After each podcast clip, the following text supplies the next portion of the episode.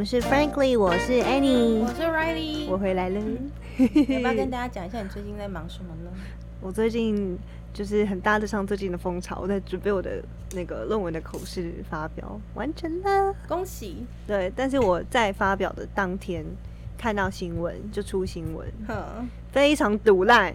你想说早知道用抄的？没有，我这就是写的那么痛苦，早知道就用抄的，抄一抄一样有硕士学历啊。不是你认真自己写完，然后发现就竟然有人就是用那种偷吃播的方式，真的，下次就用抄的，不要自己在那边一 没有下次了，真的没有下次，真的超反正你不要从政，就没有人发现。我真的超级毒烂。这不是什么，我在那边，他在那边说我，那我宣布放弃，放弃个屁呀、反正你被他就拿抓到再放弃啊，抓到再放弃，没抓到就蒙用啊，就一直用一直用。也是啊，是我太笨了，没有用正确的方法。反正我三十岁以下，三十岁以下不要不要写论论文的这种瑕疵三十岁以下论文的瑕疵容忍度比较高，比较高就你整本都抄的。台湾台湾标准关系对 啊，我是觉得三十岁以下论文用抄的错字还是要改。基本的校稿还是要做那个起码句号给它加上去啊。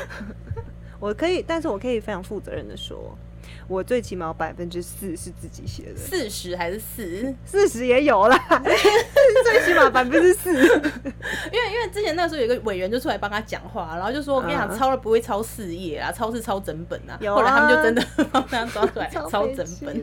好像是什么发言人吧？对啊对，所以你是百分之四跟百分之四十差很多。嗯，对啦，对啦，没没没有没有百分之四抄就真的四页，嗯百分之四十就是半本。真的先不要哦，真的，大家不要这样。好，今天要聊什么？今天要聊，今天继续听你讲故事，很久没有听你讲故事。对啊，我想要讲一个最近今年翻案的一个冤狱案件。嗯然后这个案件啊，它其实过往已经历经了二十年了。嗯然后在今年五月的时候，就是又翻案了，嗯所以我觉得这故事蛮有分享的价值了。嗯这二十年来啊，他经历了七次的更生，嗯，他被判了九次死刑，我插播一下，嗯更审是什么意思啊？就是。呃，比如说他的案件在地方法院被判刑确呃判刑之后，就是刑法，他确定说，OK，你有罪，杀人罪成立。对对对，然后他的上诉嘛，然后上诉法院之后，他可能就觉得，哎、你的这个案件它有一些嗯奇怪的、不不合理、不不 OK 的地方，他就会嗯把它驳回，然后发回来原来的这个法院来请他再重新去审酌一下案就是最高法院丢回去高等法院。对对，哦，就有点像主管把你呈的公文就是退退，就丢到地上，他说拿回去再看一遍，对，重改。重改，再来、哦再来一次，再说、嗯 好不好再看看。然后最后呢，在今年嗯热腾腾的，今年五月的时候，嗯，他又在获得再审通过，然后最后再审是什么？再审就是呢，你说他有再审对通过吗？再对不对审就是说嗯这个案件他已经判决确定了。呀，好，判决确定之后呢，发现说，哎、好像有一个新，他他其实有几个再审理由啦，刑事诉讼法还有一些嗯。再审理由，然后最最常见的，比如说他发现了新证据，对，当初没有审理到新证据、新事对，会新事由这种当初没有审理到的东西，然后他去申请再审，然后再审的这个裁定确定说，哎、我觉得这个可以再开一次，对。再可以可以再审理一次的话，那他就会让这个呃，比如说高等法院再重新审理一次这个案子，再看一遍。然后，所以这个案子后来虽然更审七次以后，他又有今年五月是有再审，对是因为新有嗯新证据，新的证据出对，现，还有新证据。什么证据？好，我们等下再跟你讲。哈哈哈哈哈奇，这个故事 好开始喽。嗯故事啊，就是发生在台南的那个归仁乡。嗯然后呢，有一天就有人路过一个，就是一个公寮，就是那嗯种很很增咖、很很很田野间的地方，然后就发现两具尸体，一个是十八岁的一个女性，嗯另外一个是六十八岁的一个农民。嗯，然后呢，他们就去比对，然后奇怪这两个年龄差距这么大，怎么然后背景差距这么大，怎么会同时城市在同一个地方？嗯。他就很好奇啊，对，然后就去比对了他们两个的社交背景啊、家庭背景啊各种状况，发现嗯。一点关系都没有，这两个人一点关系都没有。嘿，然后大家就觉得太奇怪了，然后他们就先从这个陈女开始去调查，女十八岁女十八岁的这个女生，然后呢，她去调查之后呢，她的陈女的朋友就说，在民国八十九年六月二十四号的那一天早上，就有两个就是我们现在讲就是八嘎囧啊，就嘿是那种不学好的小孩，两个人就呃去小他流氓小这种。对地痞流氓这样子，两个男生，然后就是去陈女的呃打工的那个便利商店去跟他、嗯，买奶茶。哦，不是，对买奶茶，你想在，就是跟他搭讪呐、搭讪，然后他就跟他搭讪完之后呢，这两个人分别就是一个叫郭俊伟，哎，一个叫谢志宏，哦，对，这两个人。，OK，郭俊伟跟谢志宏，然后呢，这两个人就跟他搭讪完之后，他们就是他就说，哎、要不要不要出去玩这样，嗯。然后后来那女生就答应他，然后就说、嗯。OK，那他们三个人就骑着那个骑机车就出去玩了，然后那个时候就是郭。郭俊伟先生，他载着这个陈女，然后哦谢志宏自己骑一台车这样，嗯嗯然后就是这样两台车这样，不不不就出去玩了。嗯，好然后青春，对，就很青春。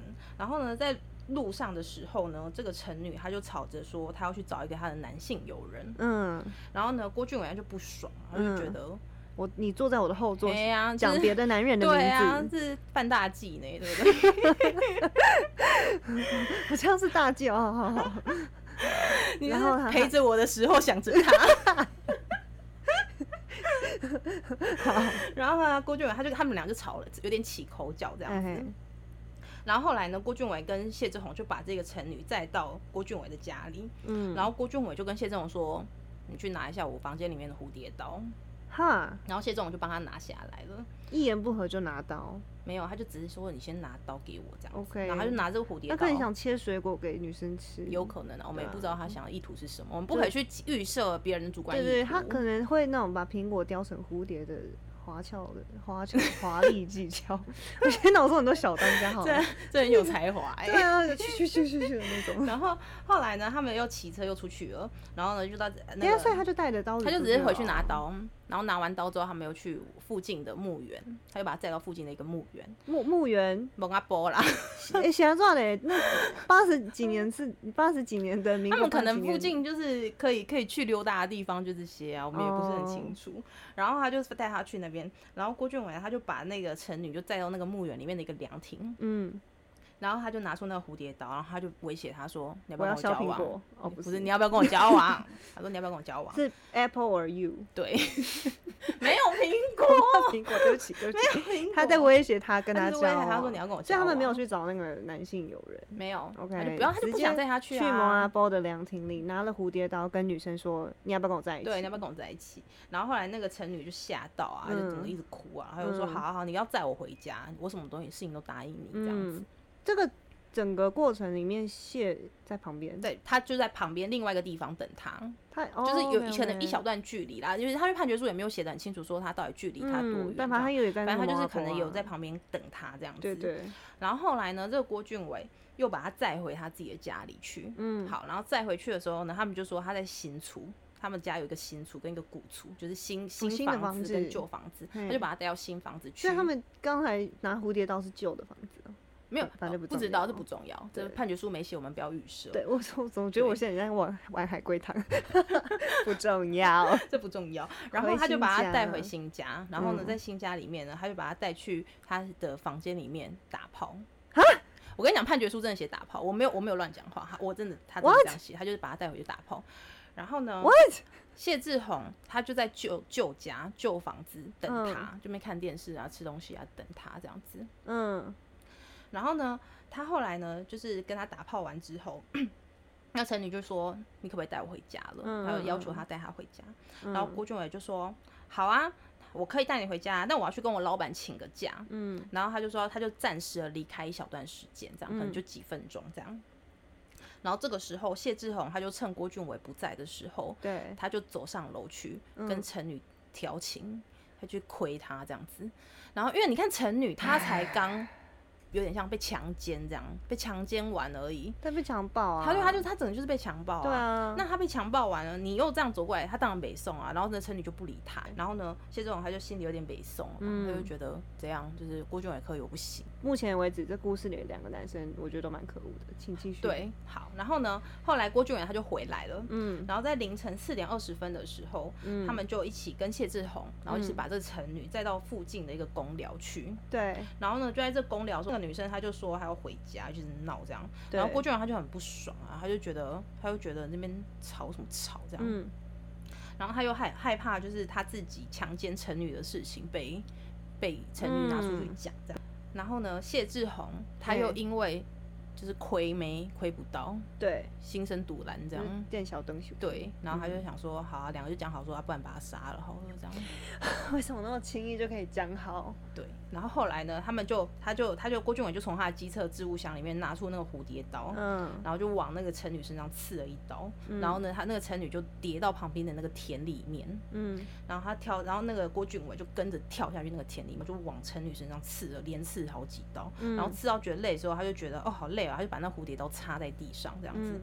然后谢仲荣他就说你这样刺哪会死啊？他就把那个刀拿起来，然后就接着就是往那个陈女身上这样啪啪啪一直刺，狂刺，然后最后合计共刺了四十八刀，最后那女的就死了。然后后来两个死了之后呢，过没过没多久，就过了差不多十分钟而已，对。就有那个老农夫，那个六十八岁的那个老农夫，对就刚好要去孙餐得，你知道吗？嘿嘿，就去咔咔打新天掐水啦。经过，然后去嘿巡田水，对，然后他就刚好看到，他看到他们两个行凶的话嗯，，他就刚好看到，然后呢，看到之后，谢志宏就把那个蝴蝶刀就丢给郭俊伟，就说：“哎、去啊！”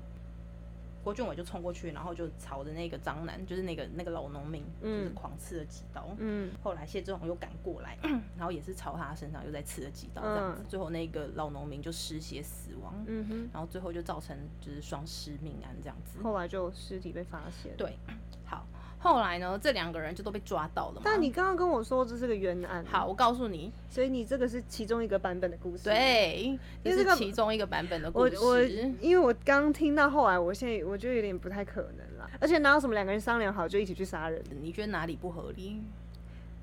就是讲好一起去刺很多刀这种事情啊。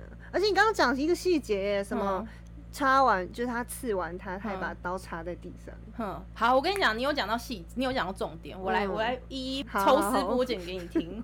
我跟你讲，我来来跟你讲那个海龟汤，案件海龟汤，来来来，好，我跟你讲，他最后有罪判决了嘛？就这两个人都被抓到啦。对，然后抓到之后呢，就送到法庭上了嘛。对然后两个人都被判有罪，而且都被判死刑。嗯，然后呢，我们郭俊伟的部分我们就先不要谈，因为郭俊伟这部分没有疑义。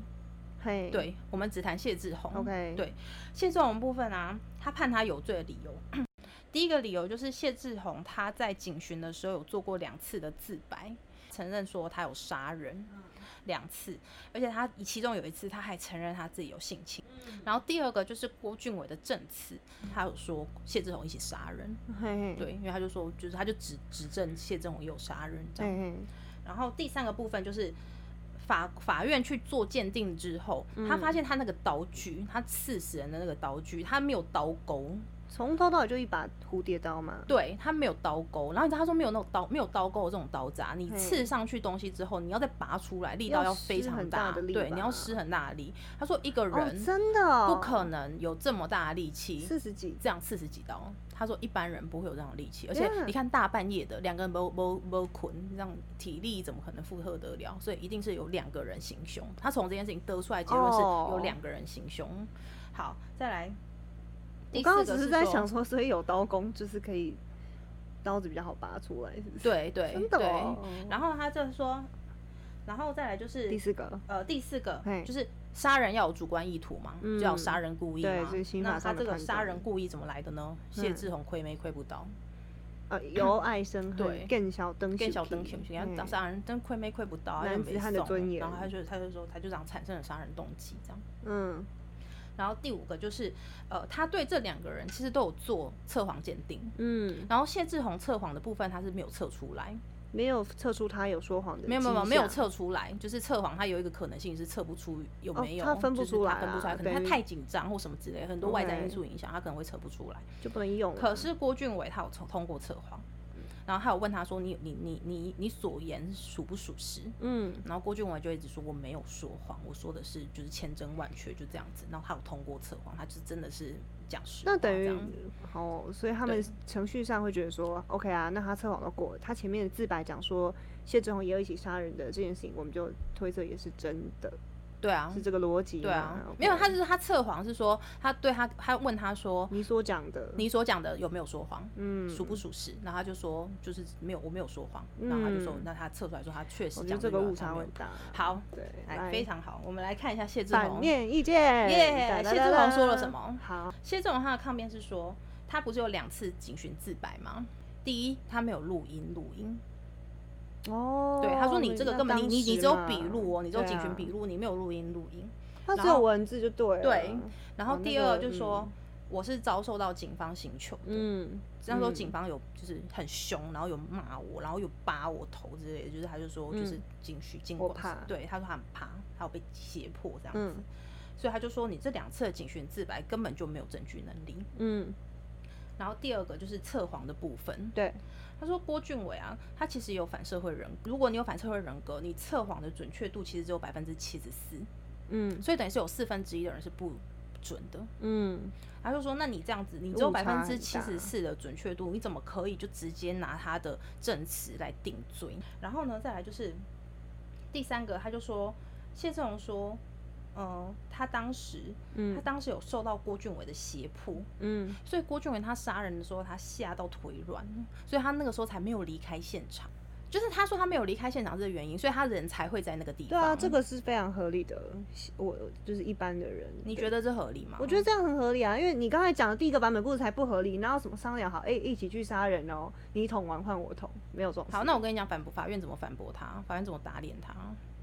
好啊，法院就说你先讲是跟反正跟七审的的来回的那些对对对。对对对，嗯。然后法院就说，嗯、他不是说他警询的那个自白是被刑求被刑求嘛？嗯。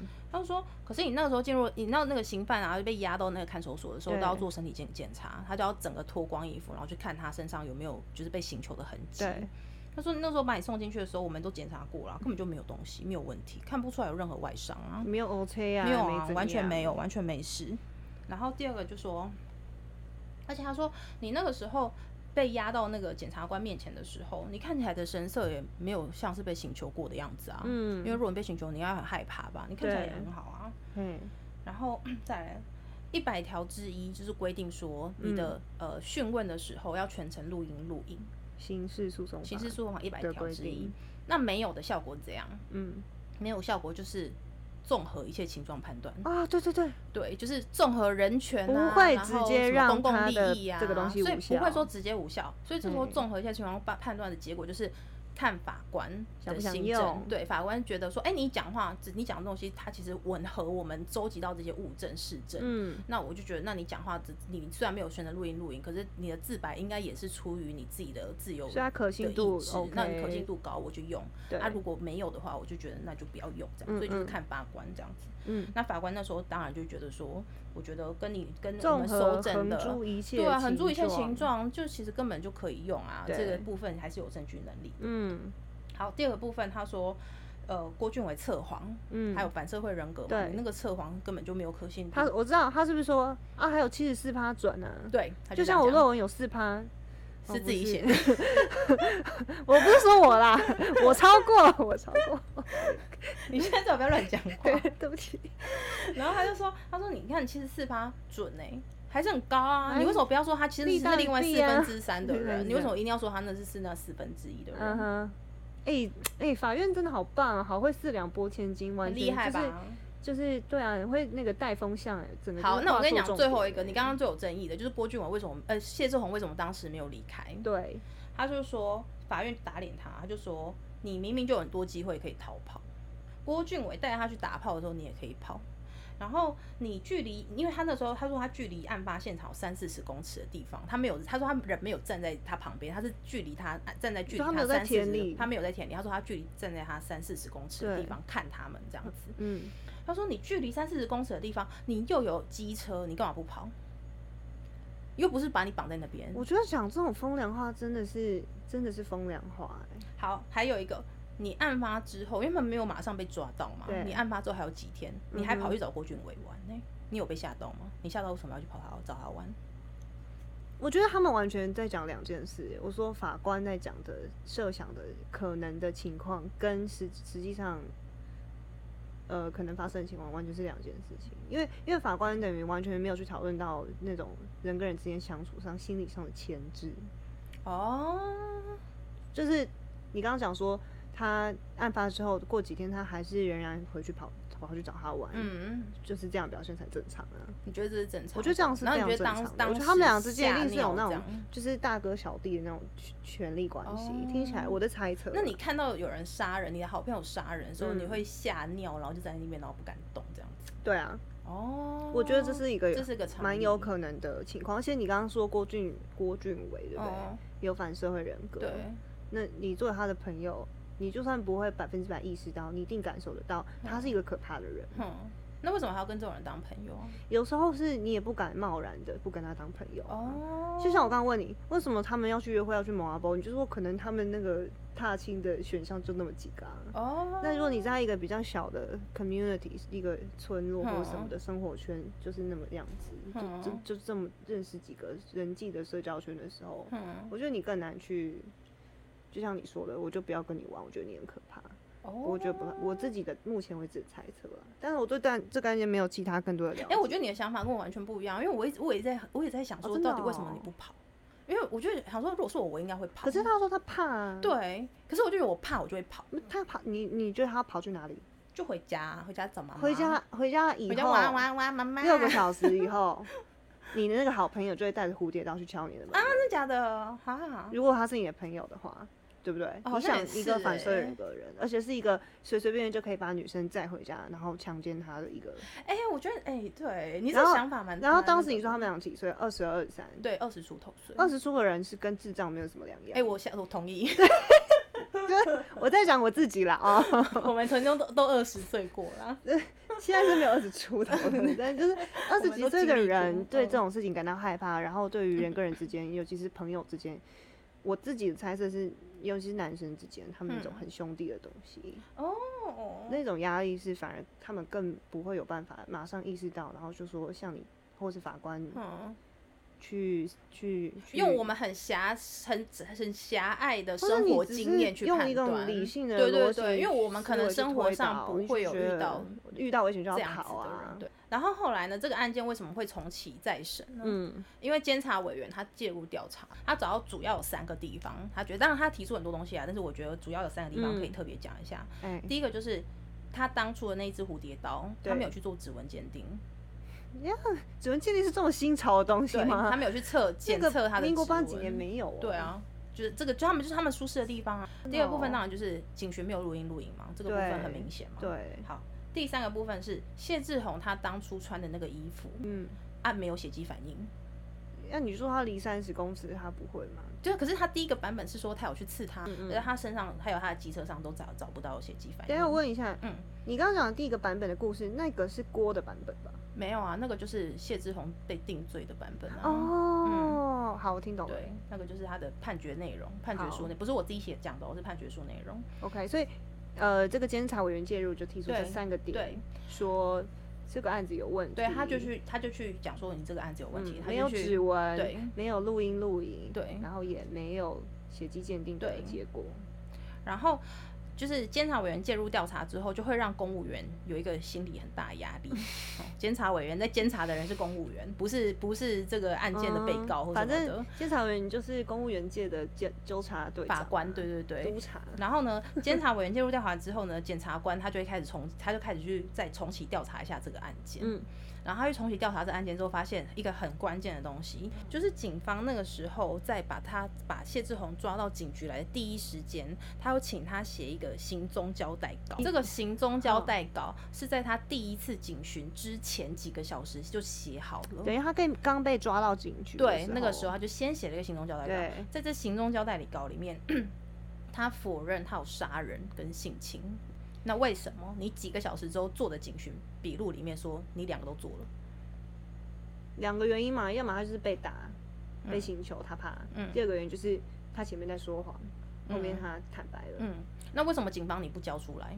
行踪交代稿你为什么不拿出来？哦，这个是后来对，到检到这个监察委对监监察委员介入调查，检方去调查之后发现有这哦东西，然后这个就变成我们说的再审事由是。很大的瑕疵。对，因为他有一个新证据了，对，所以他就开启了再审程序。哦，原来如嗯此，他就整个这样开启再审程序了。对，然后呢，这个再审呢，在今年的五月十五号，嗯，台南的这个高院对，就做出来了判决了，嗯嗯嗯嗯，就是嗯无罪。然后检察官也没有再上诉了。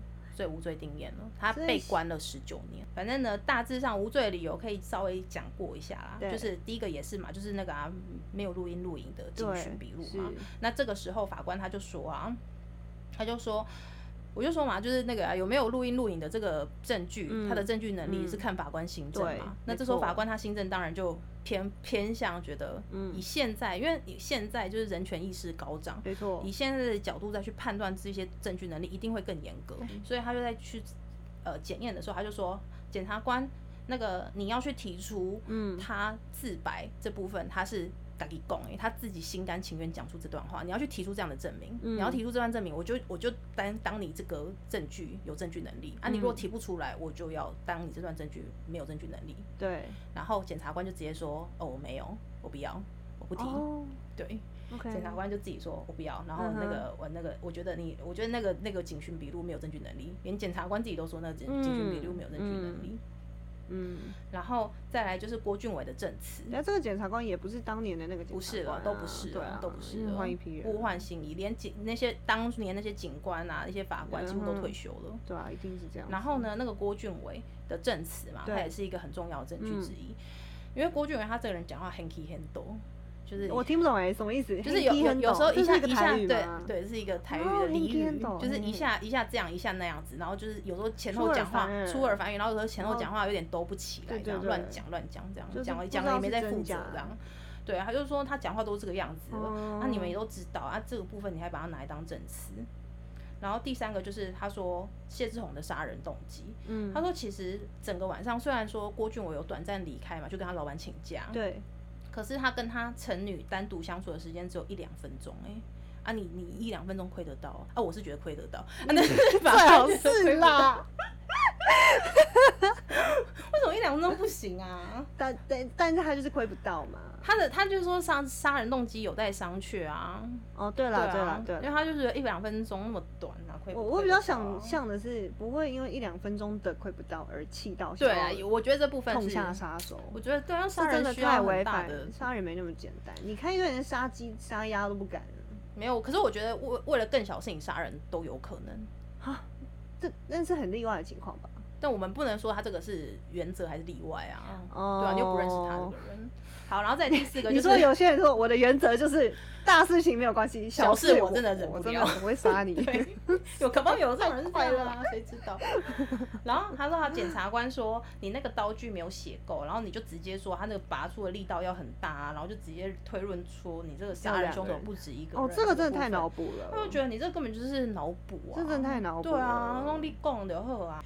然后他就说再来就是没有血迹鉴定啊，，对，你血迹你根本就没有血迹反应这部分，其实就就很大程度的证明说他其实跟这个案件涉案可能没什么关系。嗯嗯，然后再来就是说我自己啊，我自己看完这判决，我自己觉得很奇怪一个点是，嗯，假设说我刚刚不是讲完，他有中间有回程，然后去家里，然后他就跟谢仲讲说，哎、你上去帮我拿蝴蝶刀，他就帮他拿蝴蝶刀下来。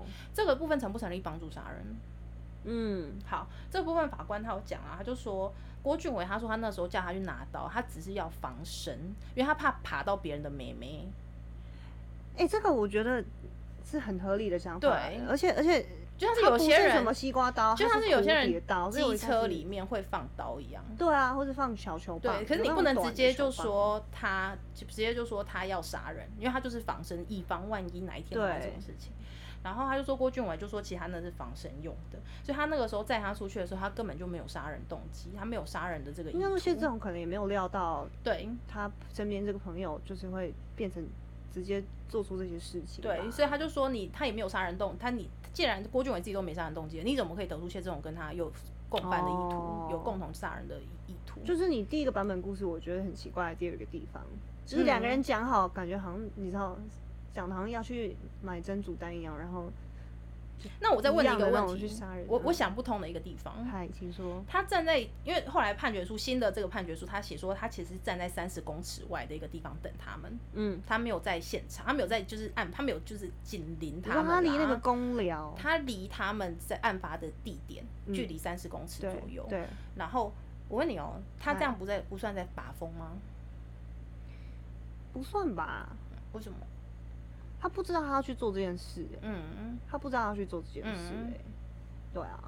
对我后来我后来说服自己的理由也是这个，而且你刚刚讲说离三十公尺，我嗯想怎么会离三十公尺？他们不是骑两台车吗？嗯，一定是谢志宏应该是在车子旁边等，对啊那另另外两个人就走远了嘛。对啊，那正常的情况不就是我兄弟要跟他马子两个人有事情，两、个人瞧、哦啊，嗯那我也没有什么保不防，他们两个事情他们俩自己负责啊。哦，他他自己跟他的嗯女朋友或是什么的讲好，那是他们俩之间的事情。那我之所以要停在这里，是因为我不要听到他们俩的话，那是他们的隐私。哦，没有把风吧？就是正常人，我在这种情况下，我的想象是，我就会觉得不干我的事、欸，就是我只是给他们空间，哦，只是这种感觉。嗯，然后我在想，是不是他可能也是那个锅也是一言不合，突然就是对啊，对啊，他其实后来判。判决是这样讲的，就是他其实当他都是临时起意的，对啊当下突然兴起，觉得嗯可以嗯。捅他两刀这样，然后可是其实谢志宏他说他完全不知道他在干什么，然后他也不知道就是那个农民过去就是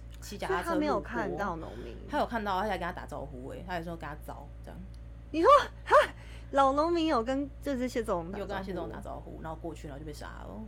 然后谢总不知道，他说谢总有看到他他们两个人，因为他那时候是凌晨嘛，那个天色昏暗，然后他就看到他们两个的身影，好像某种程度在交叠这样，然后可是他看不出来他们到底在干什么。所以他可能一开始也没有意识到，他就想说那个农夫可能停下来跟他的朋友聊天或讲讲话之类的，结果没想到，然后后来就看到农民倒在那边这样子，然后他就吓到了，可是他他也没有就是逃逃跑或什么之类的。哦，嗯这样我觉得逃跑这一说又显得更没有说服力了，因为你说离三十公尺，对啊，离三十公尺。离三十公尺，如果我是谢志宏，会有两个选项，嗯一个就是我上前去查看发生什么事情，嗯但是我很害怕，嗯我就不会做这件事情。嗯第二个选项才是我逃跑，嗯但是我逃跑的话，我朋友会搞到北送，而且嗯我还不知道发生什么事，我不会轻易逃跑。哎、我跟你讲，我觉得这部分他其实他的他的交代的说辞蛮混乱的。一说是说他在远方，然后看到他们两个就是谢总冲过去追那个农民；一说是他有骑机车靠过去跟呃郭俊伟讲说，哎、走啦，有人来了。然后后来他就刚好路过，然后又走过去杀他这样。哦对，就是这部分，其实因为因为我们觉得，如果判决都是靠自白的话，就是会有这种状况。对啊他啊你看二十年呢、你连问我昨天晚上吃什么都忘记了。你是什么？我不知道，忘记了，就是这样刚才所以就是测谎了。二十年前的事情，你要在他再讲一套完整正确的说辞，真的啊其实20会很混分钟前的我都忘了。对啊，所以他就是这样，所以他的每次的判决书总会有一些地方好像跟上一次又不太一样，不太一样。对哎、我跟你讲，我觉得，我觉得谢志宏他虽然啊，他他真的蛮蛮衰的，就是看起来嘛，他真的是蛮衰的。可是我觉得他是衰人里面最幸运的。怎么说？因为你看啊，你你如果说现在把二十年前的案件全部拿出来再审一次，哼，他可能无被判无罪的几率可能有，搞不好有一半。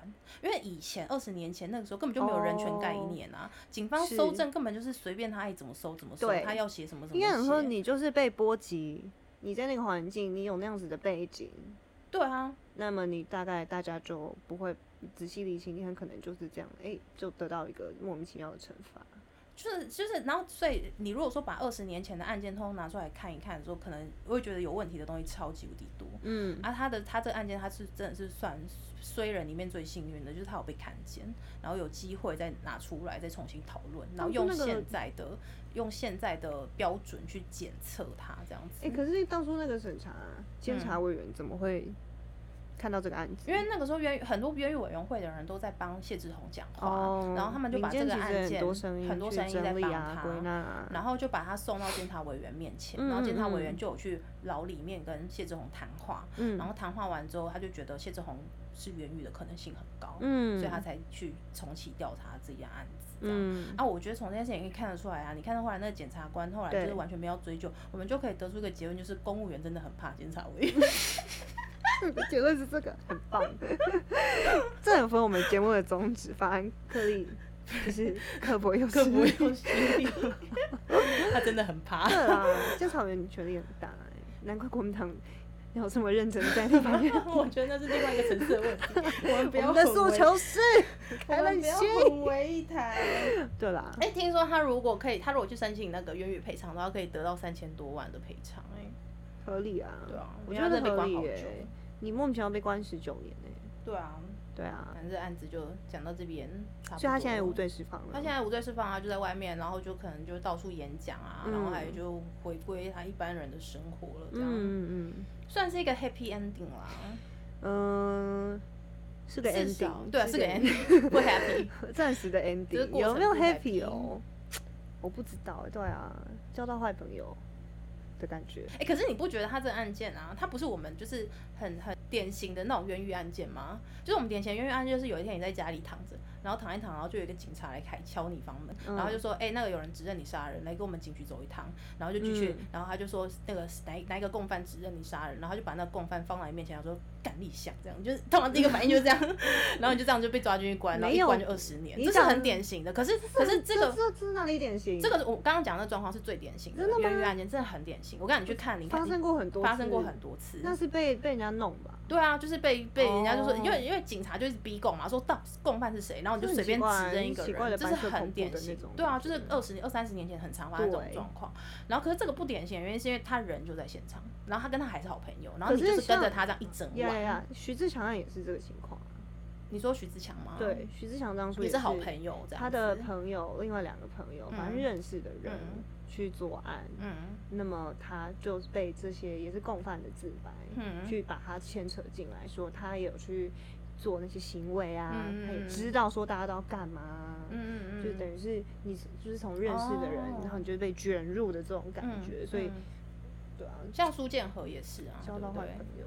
嗯。好啦，我们有机会可以再做别的。嗯嗯，如果有对。有人想听的话，可以再做别的。好啦，今天就差不多这样。对，OK，我觉得你故事越讲越好听，真的？吗？嗯那我下次再讲别的给你听。但是你可以更刻薄，我觉得我会被骂死，我就 哎，我真的好怕被骂哦。那明明就是一个很悲惨的故事，然后我们还讲的那么洗脑，会被骂死啊。没有，我们没有嬉闹啦，该讲的细节还是讲了。嗯，对我们蛮中立的啦，我们没有偏颇哪一方。